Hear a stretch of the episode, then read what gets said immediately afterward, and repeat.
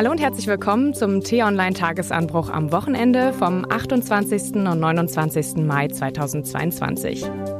Ich bin Lisa Fritsch, führe durch unsere Diskussion und wir schauen uns heute einen Tag vor 25 Jahren an, den 27. Mai 1997, an dem die NATO und Russland die Grundakte über ihre gegenseitigen Beziehungen unterzeichnet haben. Der wichtigste Schritt seit dem Zerfall der Sowjetunion, feindliche Absichten beizulegen, in Richtung Zusammenarbeit zu denken, aber auch ein Schritt, der die NATO-Osterweiterung erst möglich machte. Wo stehen wir jetzt nach dem Angriff Russlands auf die Ukraine? Ist die Grundakte gebrochen? Und wie verändern die Beitrittsanträge von Finnland und Schweden die NATO? Ja, wir nutzen dieses verlängerte Wochenende um Himmelfahrt, um mal ein bisschen zurückzublicken in die Geschichte. Ich hoffe, auch Sie, liebe Hörerinnen und Hörer, können den freien Tag nutzen oder haben etwas Zeit zum Entspannen. Wir haben uns nämlich gedacht, das als Anlass zu nehmen, um auf 25 Jahre NATO-Geschichte mit Russland zurückzublicken. Und um das zu tun, sitzen neben mir jetzt unsere Chefreporterin für Politik, Miriam Holstein. Hallo. Und der stellvertretende Chefredakteur von T-Online, Peter Schink. Ja, herzliches Hallo auch von mir. Ja, werfen wir doch jetzt erstmal einen Blick zurück. Damit können wir auch irgendwie die aktuellen Probleme rund um den Krieg in der Ukraine, glaube ich, besser verstehen und die ganzen Diskussionen um die NATO. Die NATO, ich erinnere noch mal kurz, das ist die North Atlantic Treaty Organization. Die wurde ja ursprünglich nach dem Ende des Zweiten Weltkrieges gegründet. Ja, warum? aus Angst vor einem militärischen Konflikt mit der Sowjetunion. Und dieses Gefühl kennen wir ja momentan, nur dass es jetzt Russland ist. Doch in den 90er Jahren sollte sich das endlich ändern. Dafür unterzeichneten Russland und die NATO-Staaten, das sind 1997 Deutschland, die USA, Kanada, Großbritannien, Frankreich, Belgien, die Niederlande, Spanien, Portugal, Italien, Griechenland und die Türkei, die Grundakte. Und wir hören zum Anfang jetzt noch mal rein in die Tagesschau-Sendung von diesem Tag.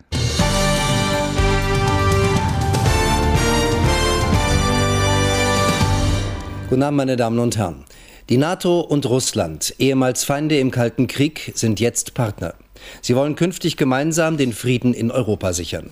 Die Staats- und Regierungschefs der Allianz und der russische Präsident Jelzin unterzeichneten heute in Paris den mühsam ausgehandelten Sicherheitspakt. Damit ist nun auch der Weg frei für die Osterweiterung des Bündnisses.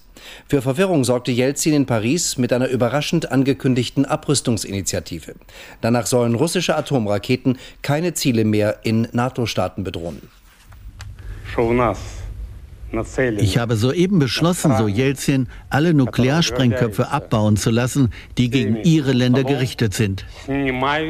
Großes Erstaunen bei der NATO, aber auch bei der russischen Delegation und ein Jelzin, der sich diebisch freut über den Überraschungscoup. Ja, wenn wir uns jetzt das Europa anschauen, wie es momentan ist, finde ich, klingt das echt nach einer 180-Grad-Drehung. Wir haben jetzt wieder Angst und vor allem auch Angst vor nuklearen Waffen, was ja auch gerade angesprochen wurde. Da kann man sich gar nicht vorstellen, warum Russland damals überhaupt diese Grundakte mit unterzeichnet hat. Was waren denn die Interessen dafür? Könnt ihr mich da mal aufklären? Also das war der Versuch damals vom Prinzip der Abschreckung äh, und der Konfrontation, die ja damals zwischen dem Westen und der Sowjetunion geherrscht hat, zu einem Prinzip der Aussöhnung und der Kommunikation zu kommen. Und es war in der Tat dieser Tag, dieses dieser Vertrag war eine historische Zäsur. Russland hat sich darauf eingelassen, weil es äh, umfangreiche wirtschaftliche Hilfen im Gegenzug bekommen hat und weil es einen privilegierten Partnerschaftsstatus äh, mit der NATO bekommen hat. Und umgekehrt war es eben bereit, seinen Widerstand gegen die NATO-Osterweiterung ähm, weitgehend aufzugeben. Und wie die Stimmung damals war, haben wir ja gerade gehört. Also das war wirklich ein kurioser Moment, wo Jelzin dann diese Ankündigung gemacht hat und alle so im Saal nicht so richtig wussten, wovon spricht er eigentlich. Und dann soll Bill Clinton damals als erster eben geklatscht haben und äh, dieses, diese Schockstarre durchbrochen haben.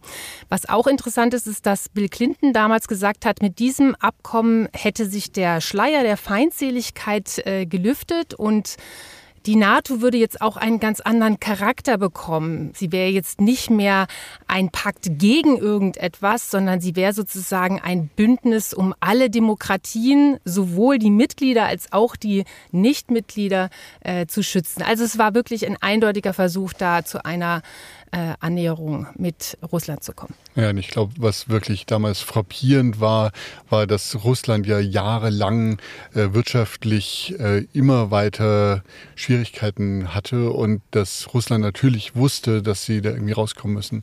Und äh, nach dem Zerfall der Sowjetunion war es irgendwie logisch ähm, zu überlegen, wie man das Land auch öffnen kann. Und das war der Versuch tatsächlich, äh, der ja sehr stark vom Westen getrieben wurde, dann aber tatsächlich ein partnerschaftliches Verhältnis zu entwickeln. Ähm, und kurioserweise muss man sagen, hat ja gerade die Grundakte dazu geführt, ähm, dass es dann erst wirklich auch zu Problemen zwischen beiden Seiten gekommen ist. Ah ja, weil ich wollte gerade noch mal fragen, warum Russland eigentlich gegen die Osterweiterung war. Ja, also das hat zwei Komponenten, glaube ich. Das eine ist äh, die militärische Komponente. Die NATO ist nun mal eine militärische, ein militärischer Zusammenschluss. Ähm, und auf der anderen Seite aber natürlich hat es diese wirtschaftliche Komponente, die Miriam auch beschrieben hat.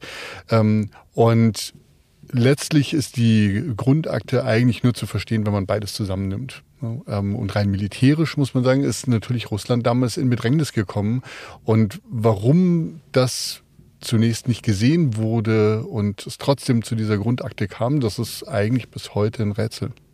Ja, und du meintest ja gerade, dass es zu weiteren Problemen geführt hat. Wenn wir uns jetzt dieses Jahr angucken, ist es ja genau der Höhepunkt. Also dann kann man auch irgendwie verstehen, dass Putin sich so bedrängt gefühlt hat durch diese Osterweiterung.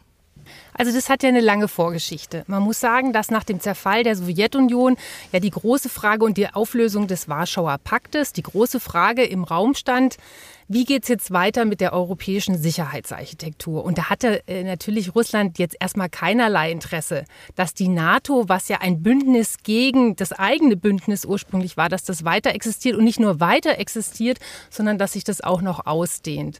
Und ähm, deswegen gab es auch diesen Widerstand eben gegen die Osterweiterung. Interessant ist, dass 1994 der russische Präsident, der damalige russische Präsident Boris Jelzin schon gesagt hat, die NATO-Osterweiterung äh, könnte die Demokratie, Klammer auf, die sehr junge Demokratie in Russland gefährden. Und das hat er vermutlich gemacht, weil er geahnt hat, dass so eine Ausdehnung dazu führen würde, dass äh, nationalistische Kräfte im eigenen Land gestärkt werden würden. Aber gab es denn jemals solche Versprechungen, wie es Putin jetzt dieses Jahr auch immer im Zusammenhang mit dem Krieg gesagt hat von der NATO, dass es keine Osterweiterung geben würde? Das ist die große Preisfrage. Also da gibt es ja unterschiedliche Versionen. Als damals über die deutsche Wiedervereinigung verhandelt wurde, die sogenannten 2 plus 4 Gespräche. Da soll der amerikanische Außenminister äh, Baker zu Gorbatschow gesagt haben, also es müsste da auch keine Osterweiterung geben. Fakt ist aber, dass in dem endgültigen Vertrag davon überhaupt keine Rede ist. Und ich finde, wenn jetzt behauptet wird, dass äh, Russland getäuscht oder die Sowjetunion getäuscht worden wäre, dann hat es ein bisschen was so von wegen, wenn man bei einer Scheidung erzählt, aber du, du hattest mir doch damals versprochen, dass wir ewig zusammenbleiben. Und dann ist es vielleicht sogar nicht mal versprochen worden. Also zu glauben, dass die Sowjetunion so naiv war, dass sie sich auf verbale Absprachen, die es angeblich gar nicht mehr bis zum Schluss gab, verlassen hätte, ich glaube, so naiv ist niemand. Und im Vertrag war es nicht festgehalten und man muss ganz klar sagen, es gab 1994 das Budapester Memorandum. Darin hat Russland zugesichert, dass es die Souveränität anderer Staaten, insbesondere der Ukraine, respektieren wird. Und dieses Memorandum ist ja schon mehrfach gebrochen worden. Also wenn es darum geht, ob Verträge eingehalten werden, dann müsste sich Russland viel eher verteidigen. Ja, und ich glaube, wenn man die Grundakte von 97 ansieht, dann merkt man schon, es hat damals auch einfach ein anderer Geist geherrscht. Ja, also damals war es ja wirklich äh, die Hoffnung, äh, kooperieren zu können und äh, ein friedliches Europa bauen zu können. Und ähm, davon sind wir natürlich jetzt 25 Jahre später äh, komplett weg verabschiedet. Luft. Ja. Ja, und im gleichen Jahr, 97, war auch der NATO-Gipfel in Madrid und genau da wurden auch so die Beitrittseinladungen für die Ost erste Osterweiterung mit Tschechien, Ungarn und Polen schon schon getätigt. Also die drei Länder wurden sozusagen zu Verhandlungen eingeladen. Und genau auf diesem Gipfel haben auch die Ukraine und die NATO eine gemeinsame Charta, also einen militärischen Partnerschaftsvertrag unterzeichnet. Ähm, wenn wir jetzt auf Ende Juni, da ist ja wieder der NATO-Gipfel, ähm, blicken, könnten denn dort der Ukraine Zugeständnisse gemacht werden? Das halte ich für ausgeschlossen, dass in der derzeitigen Situation, in der sich die Ukraine im Kriegszustand befindet und in direkter Konfrontation mit Russland, dass die NATO äh, da ein derartiges Zugeständnis äh, machen würde, dass sie Mitglied äh, werden kann. Das würde ja letztendlich dazu führen, dass die NATO noch stärker von Russland als äh, Kriegsteilnehmer gesehen wird und könnte dazu beitragen, dass das Ganze eskaliert.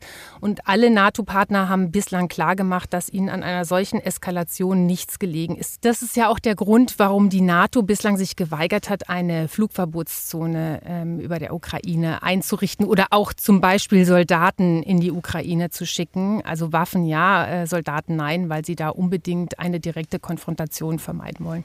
Ja, dazu kommt, glaube ich, auch, dass die NATO bei dem Gipfel erstmal auch ihre eigenen Hausaufgaben zu machen hat. Also es geht um den Beitritt von Finnland und Schweden, äh, der ja momentan noch durch die Türkei blockiert wird, ähm, bis hin aber auch zu fragen, ähm, wie künftig äh, Länder wie Österreich oder die Schweiz, die eine engere Zusammenarbeit mit der NATO wollen, ähm, künftig irgendwie auch näher mit dem Bündnis ähm, wirklich zusammenarbeiten können.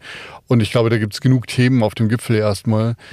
Und natürlich ähm, hat die NATO eigentlich ja mit der Ukraine jetzt einen relativ galanten Weg gefunden, so würde ich das mal nennen, ohne in den direkten Konflikt mit Russland zu gehen, doch die Ukraine wirkungsvoll unterstützen zu können. Ja, und wenn du es gerade ansprichst, Türkei und ähm, der Konflikt mit den Beitrittsverhandlungen mit Schweden und Finnland, lass uns das vielleicht noch mal ein bisschen aufrollen. Warum blockiert denn die Türkei da gerade? Jetzt kannst du fast anfangen bei der Gründung der NATO. Also versuchen wir es mal ein bisschen kürzer für die Hörerinnen und Hörer zusammenzufassen. Ich glaube, die aktuelle Lage ist tatsächlich, dass wir erst einmal äh, mit der Türkei einen NATO-Partner haben, der eigentlich schon historisch immer ein schwieriger Partner war. Ähm, geopolitisch für die NATO sehr, sehr wichtig und äh, in diesem Verteidigungsbündnis ein ganz, ganz essentieller äh, Bestandteil, weil natürlich äh, die Türkei in Richtung Osten eine extrem wichtige Flanke für die NATO absichert. Ähm, aber natürlich problematisch, gerade in dem Konflikt mit Griechenland, ähm, der immer wieder aktuell ist, jetzt gerade wieder. Gerade jetzt hat Erdogan gesagt, er wird nie wieder mit dem griechischen Ministerpräsidenten reden, nur weil der gesagt hat in Washington, er sehe es problematisch, ähm, wenn die USA Kampfjets an die Türkei liefern. So. Und man sieht, das ist ein sehr fragiles Gebilde da an der Ostflanke der NATO, an der Südostflanke der NATO, muss man ja jetzt sagen. Und tatsächlich kann man Erdogan schon unterstellen, dass er den Beitritt von Finnland und Schweden jetzt erstmal blockiert, ähm, weil er gerne Zugeständnisse hätte. Das hat er in der Vergangenheit schon des Öfteren gemacht und jetzt ist wieder so ein Punkt, wo, wie Jens Stoltenberg äh, erst am Dienstag in Davos gesagt hat, äh, wo man sich wieder an einen Tisch setzen muss und miteinander reden muss. Heißt, man ist bei der NATO schon zuversichtlich, dass die Türkei letztlich den Beitritt Finnlands und Schwedens äh, vermutlich nicht blockieren wird. Aber es wird kein einfacher Weg werden. Und deswegen glaube ich, dass ähm, NATO-Gipfel im Juni da schon das auch noch Thema sein wird. Das wird bis dahin vermutlich nicht abgeräumt sein.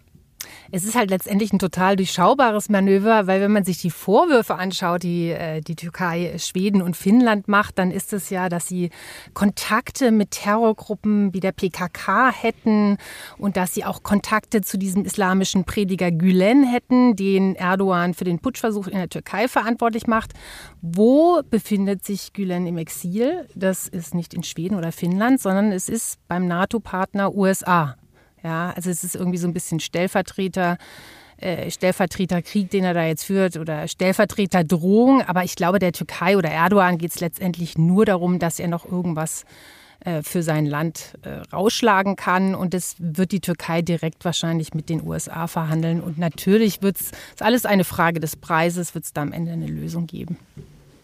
Ja, wenn wir jetzt schon mal so diplomatisch sind, ähm, wie verändert denn der Beitritt Schwedens und Finnland die NATO, würdet ihr sagen? Ganz faktisch erstmal 1300 Kilometer Grenze in Richtung Russland. Äh, das ist eine enorme Flanke rein strategisch gesehen. Im Übrigen in beide Richtungen. Also sowohl Russland hat ein Problem, weil es äh, natürlich eine lange Grenze zur NATO bekommt. Umgekehrt bekommt die NATO aber auch eine sehr lange Grenze zu Russland. Und das hat natürlich auch ganz faktische Auswirkungen. Also beispielsweise liegt in Murmansk die gesamte Atom-U-Boot-Flotte Russlands und von dort bis zur finnischen Grenze sind es keine 300 Kilometer. Und das ist, wenn man mal von einer möglichen Atombedrohung ausgeht, natürlich für die NATO ein Riesenproblem. Aber wie gesagt, auch für Russland, weil ähm, die Russen natürlich auch sagen, wir müssen da auch äh, tatsächlich unsere militärischen Anlagen schützen, allein schon vor Spionage. Und ich glaube, deswegen ähm, ist der Einwand Russlands zwar eigentlich im Moment folgenlos, weil Russland gar nicht in der Lage wäre, der NATO im Moment militärisch etwas entgegenzusetzen, weil sie in der Ukraine gebunden sind. Aber ähm, wenn man jetzt mal wieder zur NATO-Grundakte zurückgeht, zu 1997, ist es natürlich wieder ein Stück, wo die NATO näher an Russland randrückt. Und deswegen glaube ich schon, dass äh, da noch zu reden sein wird. Zumal auf dem NATO-Gipfel ja auch darüber gesprochen werden soll, ob man doch an den Außengrenzen eine ständige Militärpräsenz äh, einrichtet. Und das hieße ja dann unter anderem äh, an der finnisch-russischen Grenze. Ja, diese ständige militärische Präsenz ist ja genau das, was die Grundakte 1997 ausgeschlossen hat. Und ähm, ich glaube, dass dieser Konflikt mit Russland ganz unabhängig vom Ukraine-Krieg jetzt wieder da ist. Ähm, und ich glaube, dass wir tatsächlich, jetzt denken wir ein bisschen weiter in die Zukunft, aber natürlich dann irgendwie auch wieder zu einer Übereinkunft mit Russland kommen müssen, wie es zu einem neuen Balance of Power, wie man sagt, also tatsächlich zu einem Gleichgewicht der Kräfte kommen kann. Hm. Ja, bevor wir vielleicht diesen Ausblick am Ende wagen, lass uns vielleicht nochmal auf die Rolle Deutschlands in der NATO zurückkommen. Wie hat sich die denn in den letzten 25 Jahren geändert? Also ich habe den Eindruck, dass wir gerade erleben, wie äh, Deutschland außenpolitisch in Eiltempo erwachsen wird. Wenn man sich anguckt, als die NATO 1949 gegründet wurde, da gibt es ein sehr schönes Zitat von dem ersten Generalsekretär, Lord Ismay, der hat gesagt, was ist das Ziel der NATO? Das Ziel ist, die Sowjetunion draußen zu halten, die Amerikaner drinnen und Deutschland unten zu halten. Das war die Sichtweise, mit der die anderen Länder an Deutschland rangegangen sind. Deutschland sollte demilitarisiert werden, es sollte demilitarisiert bleiben. Und es sollte vor allem auch nicht mehr in die Lage kommen, dass es äh, sozusagen einen neuen Weltkrieg startet. Und so kommt es auch, dass in Deutschland die Bundeswehr erst 1955 gegründet wurde. Und so hat sich Deutschland, dieses Selbstverständnis hat es auch entwickelt. Ja, also inzwischen ist natürlich Deutschland viel bedeutsamer, spielt wirtschaftlich eine viel größere Rolle, ist eine Führungsmacht in Europa. Das heißt, wirtschaftlich war es schon längst erwachsen geworden aber eben außenpolitisch und militärisch letztendlich noch nicht. Und so kam diese Strategie der letzten Jahre zustande, dass man immer gesagt hat, ja, wir mischen da bei der NATO mit, aber dieses 2-Prozent-Ziel, also dass wir 2 Prozent unseres Bruttoinlandsprodukts für die Verteidigung ausgeben, auf was sich alle NATO-Mitglieder geeinigt hatten, ja, das streben wir an, aber wir wollen eigentlich gar nicht so viel für Verteidigung ausgeben. Insbesondere die SPD war da ganz groß da in dem Vertreten dieser Haltung. So, und jetzt begreift man, so kann es nicht weitergehen. Und deswegen ist diese Rede, diese Regierungserklärung von Olaf Scholz auch tatsächlich eine Zeitenwende gewesen, indem er angekündigt hat, dass Deutschland ein Sondervermögen von 100 Milliarden Euro für die Bundeswehr einrichten wird und vor allem auch das 2-Prozent-Ziel erfüllen wird. Aber Miriam, du brauchst es gar nicht so kleinreden. Ich finde, rein historisch hat Deutschland auch einfach eine andere Rolle gehabt. Also wir haben immer gesagt, wir engagieren uns in der Welt, aber vor allem eben wirtschaftlich, äh, in, auch in Friedensmissionen, im Wiederaufbau aber eben weniger militärisch. Und die Diskussion über das 2-Prozent-Ziel wurde ja in Deutschland bis vor kurzem noch so geführt, dass man gesagt hat, naja, aber das, was wir wiederum leisten in Friedensmissionen, in Wiederaufbau und so, das muss eigentlich in diese 2 Prozent mit reingehören. So, und lange gab es, glaube ich, einen breiten gesellschaftlichen Konsens bei uns, das so zu diskutieren. Und das ist das, was sich jetzt radikal geändert hat. Und ich bin auch sehr gespannt, ob es da irgendwann einen Backslash gibt, dass man sagt, naja, aber Natürlich müssen wir militärisch äh, uns anders aufstellen. Ich glaube, das wird vermutlich auch Konsens bleiben. Aber was ist denn eigentlich mit dem Engagement Deutschlands sonst in der Welt? Was zählt das denn? Und da bin ich mal noch sehr gespannt, wo wir da in den nächsten Monaten und Jahren noch hinkommen. Ja, und darum geht es ja auch genau gerade in der aktuellen Diskussion um das Sondervermögen ne, im Bundestag. Vielleicht könnt ihr es nochmal genau erklären, ähm, warum die Union jetzt blockiert. Also im Kern geht es ja um die Frage, ob dieses Sondervermögen ins Grundgesetz reinkommt oder nicht. Warum muss es überhaupt ins Grundgesetz? Weil es so ein kleiner Trick quasi ist. Man möchte nicht, dass das in den laufenden Haushalt aufgenommen wird, weil man muss für dieses Sondervermögen neue Schulden machen. Und im Grundgesetz steht die Schuldenbremse drin. Die ist jetzt während der Corona-Pandemie ausgesetzt worden. Die soll aber 2023 wieder gelten. Und die besagt, dass Bund und Länder ausgeglichene Haushalte äh, ohne die Aufnahme von Krediten vorlegen müssen.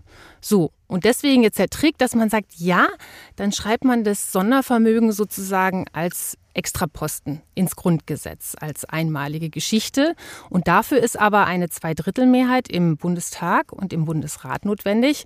Und da sagt jetzt die, die Union, die sich ja auch als Oppositionspartei profilieren muss, Moment mal, aber wenn wir dafür stimmen sollen, was ihr da ausbaldowert habt, dann wollen wir das zu unseren Bedingungen machen, um dem Ganzen so noch unseren eigenen Stempel zu geben. Und äh, dann bestehen wir darauf, dass das 2%-Ziel dauerhaft festgeschrieben wird und dass diese 100 Milliarden, dass die auch wirklich nur für Bundeswehrprojekte ausgegeben werden. Und da gibt es eben Streit darum.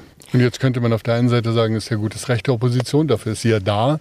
Auf der anderen Seite ist es natürlich auch eigentlich immer Gepflogenheit gewesen, gerade in außenpolitischen Fragen geeint aufzutreten und die wichtigen Leitplanken ähm, der Außenpolitik auch wirklich ähm, nicht nur als Regierung, sondern auch äh, als gesamte äh, Bundesrepublik dann nach außen vertreten zu können. Und äh, Wladimir Putin lacht bestimmt gerade im Kreml ein bisschen über die innenpolitische Debatte, die wir da führen. Ähm, und deswegen ist es keine ganz einfache Frage, inwieweit die Union auch noch bei ihrer Haltung da bleiben kann. Ich glaube, dass Wladimir Putin ehrlich gesagt gerade andere Sorgen hat. Aber wenn er die nicht hätte, würde er es wahrscheinlich mit einigem Amüsement verfolgen. Aber ich meine, Olaf Scholz versucht ja gerade den Gegentrick. Er hat äh, in dem Interview mit uns hat er gesagt, dass sozusagen eine Zustimmung auch so eine Art patriotische Pflicht wäre.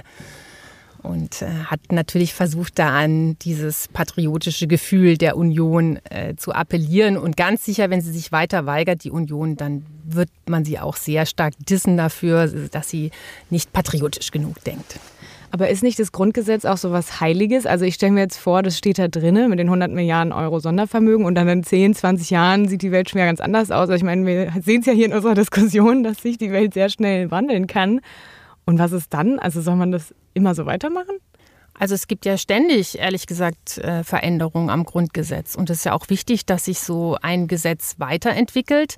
Aber um weil du sagst, es ist was Heiliges, was auch richtig ist. Und deswegen gibt es ja das Prinzip der ähm, Zweidrittelmehrheit, mit der das nur ähm, verändert werden kann, um sicherzustellen, dass eben nicht dann Kräfte an die Macht kommen, die eben nicht die Mehrheit vertreten und die das dann verändern können. Aber ich stimme dir zu, ich hätte ganz gerne auch mal andere Dinge im Grundgesetz gesehen.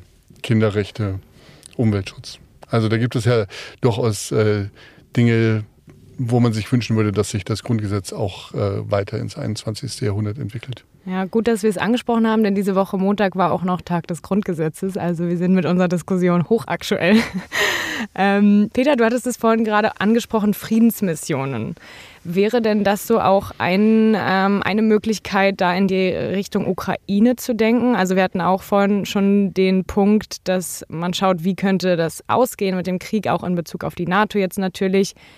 Wäre Deutschland denn bereit, so eine Friedensmission militärisch abzusichern? Ja, ich glaube, im Moment brauchen wir über dieses Thema quasi faktisch noch nicht reden, ja, weil der Krieg im Moment in der Ukraine einfach noch so äh, präsent ist, dass, äh, naja, das noch sehr weit weg scheint. Aber äh, wenn man das jetzt mal überlegen würde, was ist denn in zwölf Monaten, ähm, natürlich muss es am Ende irgendeine Lösung geben und natürlich ist Deutschland als Teil der NATO, als äh, Teil der EU äh, und natürlich auch ähm, als Teil der westlichen Welt, wenn man diesen Begriff gebrauchen will, ähm, natürlich da gefordert. Ähm, und da ist natürlich schon immer die Frage, was kann Deutschland leisten? In der Vergangenheit war das eher wenig, oder Miriam? Ja, aber Teil, als Teil einer solchen Friedensmission wird das Deutschland da durchaus auch in der Lage, äh, Truppen zu stellen. Das macht es ja jetzt schon auch bei NATO-Missionen. Und anders kann das ja auch gar nicht funktionieren, weil wenn wir uns vorstellen, dass Russland und die Ukraine da eine Friedensvereinbarung finden, wer soll denn sonst sicherstellen, dass die auch tatsächlich umgesetzt wird, dass die Grenzen nicht verletzt werden? Das kann ja eigentlich nur die NATO bzw. die UNO äh, sein. Und dann müssen sich eben alle Mitglieder auch beteiligen. Ja, aber es ist ja auch immer die Frage, wie viel bringen solche Friedensmissionen überhaupt? Also ich meine, wenn man gerade in Mali schaut, das ist auch so die Frage. In der Vergangenheit war es zumindest so, dass Friedensmissionen immer so erfolgreich waren, wie die Konfliktparteien das wollten. So, es geht natürlich nur, wenn beide Seiten auch wirklich äh, an einer Lösung des Konflikts interessiert sind. Und da hast du völlig recht. In der Vergangenheit hat man da schon auch viele Missionen gesehen, die eher nicht erfolgreich waren. Aber es gibt natürlich auch äh, eine ganze Reihe ähm, von UN-Missionen, die durchaus auch erfolgreich sind. So, ähm, gerade in dieser Woche übrigens die wirklich spannende Debatte, wie ich finde, äh, ob es denn möglich wäre, die Getreideexporte der Ukraine über den Seeweg äh, zu ermöglichen, indem man es irgendwie schafft, die russische Flotte zurückzudrängen ohne in einen direkten militärischen Konflikt mit Russland zu geraten. Also ich glaube, wir werden da in den nächsten Wochen noch viele ähm, engagierte Ideen sehen, wo man auch dann mal gucken muss, kann so etwas dazu auch führen, dass dieser Konflikt langsam aber sicher seinen Charakter verändert. Aber wie gesagt, im Moment scheint eine Friedensmission noch sehr, sehr, sehr weit weg. Ja, als Fazit würde ich mal sagen, wir können eigentlich festhalten, dass wir genau dahin wieder zurückkommen müssen, wo wir vor 25 Jahren standen. Es ist zwar vielleicht ein bisschen trauriges Ergebnis, aber auch irgendwie hoffnungsvoll, da wir ja schon mal da waren an diesem Punkt. Und damit danke ich euch, liebe Miriam, lieber Peter, für diese Diskussion. Ich hoffe, auch Sie, liebe Hörerinnen und Hörer, konnten viel mitnehmen. Sie können den Tagesanbruch-Podcast auch bei Spotify, Apple Podcasts und Co. bewerten. Anmerkungen und Kritik können Sie mir gerne an podcasts.tonline.de schreiben. Den nächsten Tagesanbruch gibt es am Montag früh wieder von dir, Miriam und ich freue mich schon auf die nächste Diskussion am Pfingstwochenende. Da wollen wir nämlich mal eine Zwischenbilanz ziehen, was unsere neue Regierung bis jetzt schon erreicht hat. Bis dahin, danke fürs Zuhören und ciao. Danke und bis bald. Ja, danke. Tschüss.